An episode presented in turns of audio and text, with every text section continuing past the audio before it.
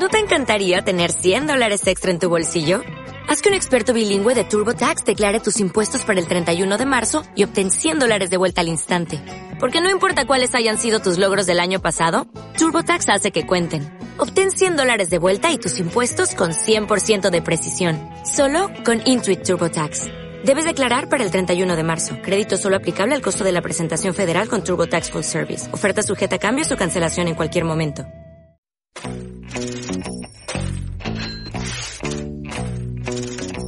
Por la cuenta que nos trae.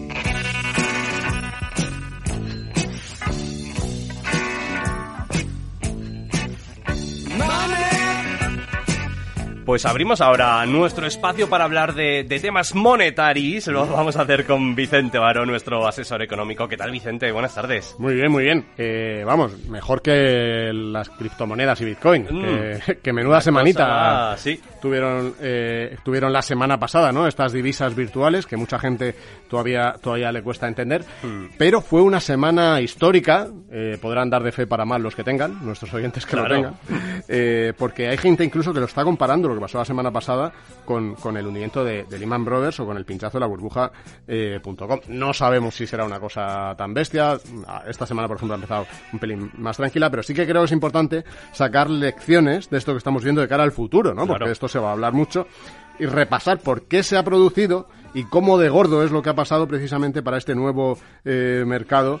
Eh, pues eso, porque para dar información a muchos ahorradores e inversores que ahora están, como decíamos, en pérdidas muy fuertes y no saben qué hacer, si tienen que vender, si no tienen que vender. Recordemos que aunque muchos de nuestros oyentes no sabrán ni siquiera lo que es el Bitcoin, mm. hay muchos españoles que sí se han lanzado a invertir ya en criptos. Como el otro día os contaba aquí, el presidente de la Asociación Profesional de Inspectores de Hacienda es Julio, Julio Ransés Pérez que este año hemos lanzado 233.000 cartas aviso a contribuyentes. Que va en aumento, claro. Va en aumento. Y nos hemos quedado cortos porque hay por ahí una estadística que dice que un 10% de los españoles, es decir, sobre 4 millones, poseen este tipo de divisas. Fíjate, eh, a mí me suenan demasiado 4 millones, me parece muchísimo, pero está claro que sí que hay muchos cientos de miles de personas que las tienen, de hecho muchos de ellos que habrán recibido esa carta que decía que decían los inspectores de Hacienda. Sí, sí, de hecho eh, ya te digo que la semana pasada nos, nos sorprendió mucho el dato cuando mm. nos lo dio Rances mm. Pérez aquí en Tarde lo que Tarde. Bueno, decías que, que han caído mucho, pero ¿cuánto es mucho? Pues mira, Bitcoin, que es la más conocida, si queréis explicamos un poquito más, desde máximos, ¿vale? Que los tocó en noviembre, ya ha bajado más de un 50%. Es decir, que alguien que le metiera al cambio, por ejemplo, 1.000 euros en noviembre, ahora tendría menos de 500, ¿de acuerdo? Pero lo gordo ha sido otra criptomoneda, que ahora podemos explicar un poquito más, que se llamaba Terra, que ha perdido un 99%. Es decir, que el que le metió 10.000 ahora tendría un euro o 10 euros. Prácticamente lo ha perdido todo. Una cosa así. Prácticamente lo ha perdido todo, prácticamente ha, desaparecido esta, esta criptomoneda. Vale, y, Terra entonces es algo parecido a, Bitcoin. O sea, al final hay muchos proyectos similares que están construidos sobre, sobre la misma tecnología, que es una tecnología muy innovadora sobre la que, que, se llama blockchain. ¿Vale? Esa es la tecnología blockchain. Que realmente lo que es la tecnología tiene un potencial espectacular. Para que lo imaginemos, es un sistema de registro que hace las veces de un notario virtual. De hecho, me contaba el otro día un amigo que estuvo en una conferencia de estas al principio, se levantó uno y dijo, vamos a quitar a todos los notarios, vamos a desintermediar a todos los, notarios, ¿no?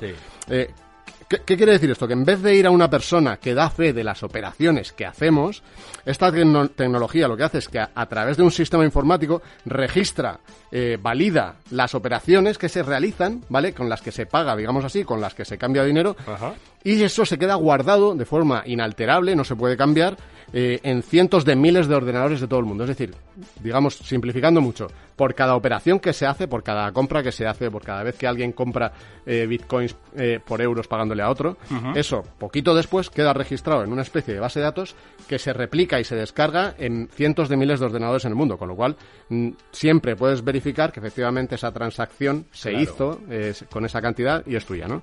Sobre ese sistema, digamos así, hay muchos proyectos distintos, cada uno tiene sus objetivos, tienen comunidades, todos ellos muy fuertes, y por supuesto, claro que sí, pues hablamos de ello en esta sección, se mueve muchísimo dinero. Y la semana pasada lo que pasó es que cayó uno de estos proyectos, ¿vale? Esta, esta terra que hemos dicho, eh, que era muy, muy, muy prometedor en, su filosofía, bueno, pero que ha acabado siendo un drama. ¿Y sabemos por qué, por qué cayó? Mira, en realidad la cosa eh, ya venía mala, porque las, eh, las criptomonedas ya venían pegándose una leche muy importante, el caldo de cultivo era propicio además, que era que había demasiada euforia y especulación sobre monedas digitales. Esto siempre mm, pasa. Sí. Cada vez que hay una tecnología nueva o cada vez que hay un sistema nuevo... Que se pone de moda. Que se pone de moda y tal, mucha gente llega, eh, empieza a ganar dinero, se lo empieza a comentar al de al lado, el de al lado dice, ah, pues yo también, y muchas veces, eh, sin entenderlo, nos empezamos a meter, ¿vale? Claro.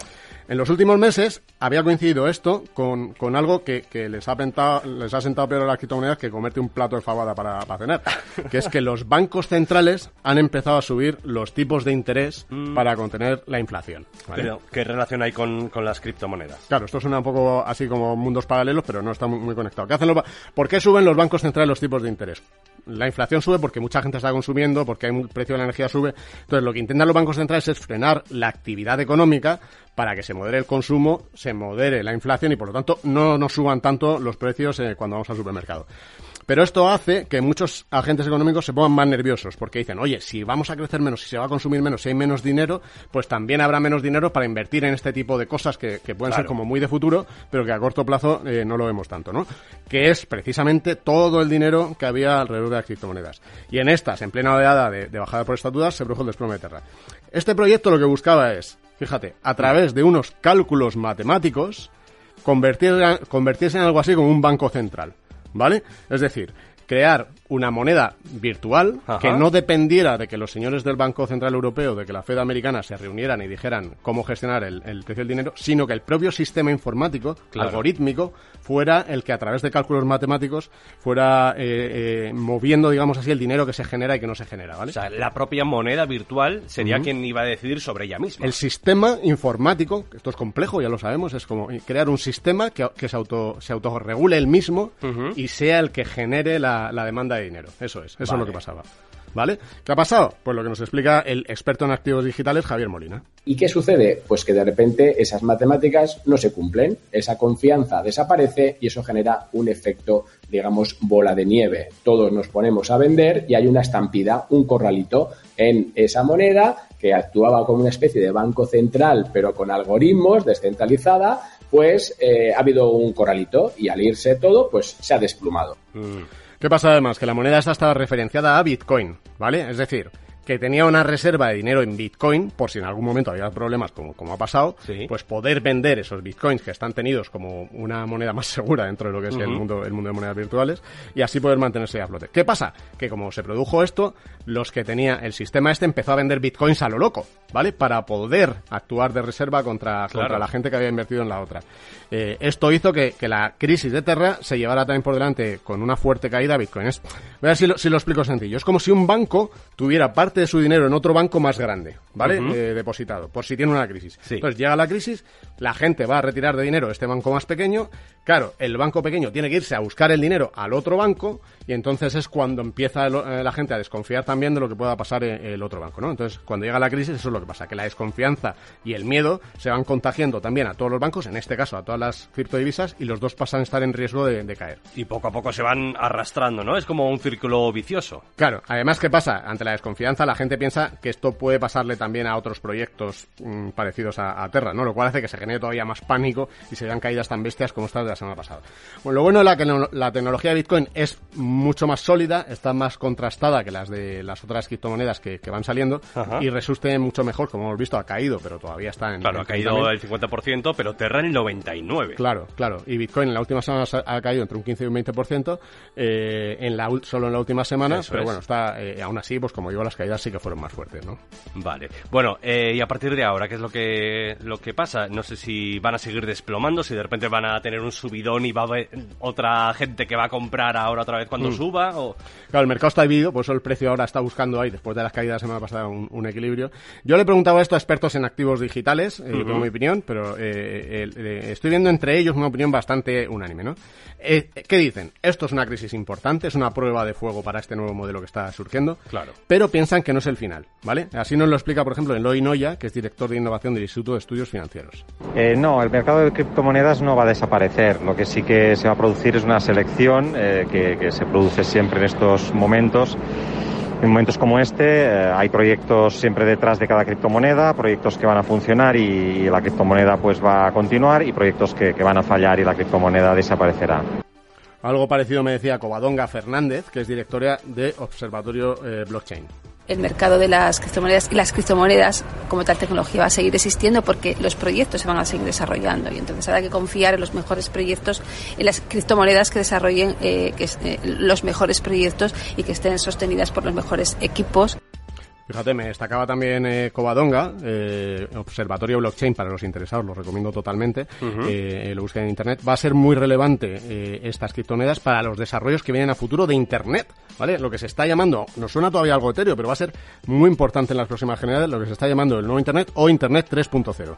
Hombre, yo creo que es que las criptomonedas es la tecnología con la que se está construyendo la, la Web 3, ¿no? Que es la que nos va a permitir eh, ser propietarios de Internet que muchos dicen que nos va a traer, fijaos, una evolución de una magnitud similar a lo que fue pasar de lo que teníamos, acordar los más veteranos, a finales de los 90, ah. cuando navegábamos por la red, ¿vale? Con todo lo que hemos tenido después. Claro, eh, un gran bueno, avance, ¿no? Exacto, sobre todo con todo lo que tiene que ver con realidad virtual, mm. aumentada, los metaversos, ya hemos, hemos, hablado aquí varias veces, sí. todos los activos digitales.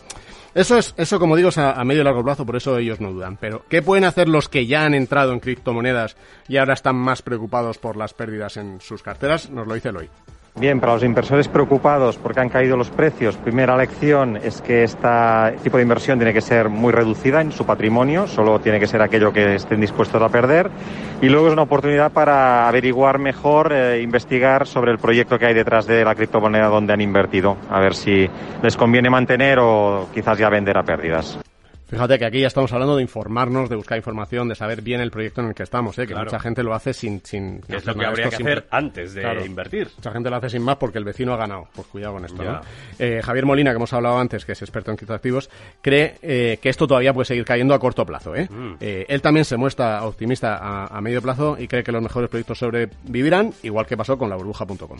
Va a haber una limpieza absoluta, esto es un buen momento, para mí, sinceramente eh, creo que puede ser una oportunidad. ¿Para qué? Para que aquellos valores, porque sí que sigo pensando que la base, la estructura, no cambia. Es como cuando tú y yo vivimos el punto com.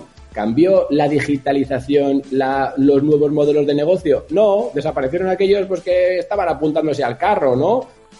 Es decir, aquellos proyectos que en la burbuja.com fracasaron sí, pero luego ya recordad que tenemos a Google, que tenemos a Facebook, tenemos muchas empresas que se construyeron sobre lo que eh, fue la, la, aquellos años de, de burbuja.com. ¿no? Y que se van adaptando a los tiempos. Y que se van adaptando a los tiempos, por supuesto, y esa es, esa es, la, eh, esa es, esa es la clave. O sea, lo, lo que tiene que pensar el, el, el, primero el inversor, yo creo, desde ese punto de vista, es si vamos a ir a ese nuevo Internet, a ese nuevo modelo, a esos mundos virtuales en los que ya eh, cuando se hacen transacciones ahí, cuando se compran cosas, ya se hacen con monedas virtuales. Algo de valor va a tener, pero claro. no todo. Puede haber muchísimas más terras, como esta que ha caído la semana pasada. Lo más normal es que proyectos como Bitcoin o como Ethereum, que son los más conocidos, sean como el dólar en el mundo de las monedas, que eso sí, sí aguanten, sí resisten. Los que marquen un poco el camino a seguir. Claro, pero eso no garantiza tampoco que, que, que puedan tener eh, claro. rentabilidad, ¿de acuerdo? Eh, así que bueno, amigos, ya sabéis, precaución eh, al invertir, como siempre, con todo lo que decimos siempre. Cuidado con esas promesas de que aquí se gana dinero fácil. Había mm. muchísimos vídeos en internet, por ejemplo, diciendo cómo ganar un 20% sin riesgo con esta moneda que ha caído, pues ya se puede ver que ese riesgo era, era muy alto. Claro. Muy importante, que no nos endeudemos para invertir en activos de tanto riesgo, ¿eh? que esto es una cosa que mucha gente cuando dice, oh, ¿cuánto he ganado? Pues yo me voy a endeudar y voy a invertir. No, muy importante que no hagamos esto. Eh, y bueno, en fin, que, que como digo, que, que, todo tiene riesgo, el de las criptodivisas es muy alto, el que le vea futuro, pues que le dedique un poquito solo de sus ahorros hmm. eh, y que le vaya muy bien. es que no sé si incluso da un poquito de miedo lo que se viene. Bueno, son cambios muy importantes, pero... Esto de tenerle los billetes debajo del colchón... no, no. Esto ahora se van a tener los... ni antes los, ni ahora. Los billetes electrónicos ya se tienen debajo de colchones y esto es un mundo tremendo, ¿no? Cuando empiezas a meterte hay, hay muchísimas formas de tener ese dinero electrónico guardado en muy distinta, de muy distintas formas mm. y vamos a tener que ir aprendiendo sobre ello porque desde luego el futuro va por ahí. No sabemos sí, sí, si estos sí. precios del Bitcoin o por abajo o por arriba, pero va por ahí. Va por ahí y, y lo que decimos, que no es ninguna broma esto de, mm. de las criptomonedas y hay que escapar de esas esas promesas que, como siempre nos dices, ¿no? Del, del dinero fácil. Bueno, en fin, Vicente, que seguro que lo tratamos en, en más ocasiones porque no paramos de, de- de tener noticias de las criptomonedas. Seguro que sí. Muchas gracias. Nada, gracias a Hasta la semana que viene.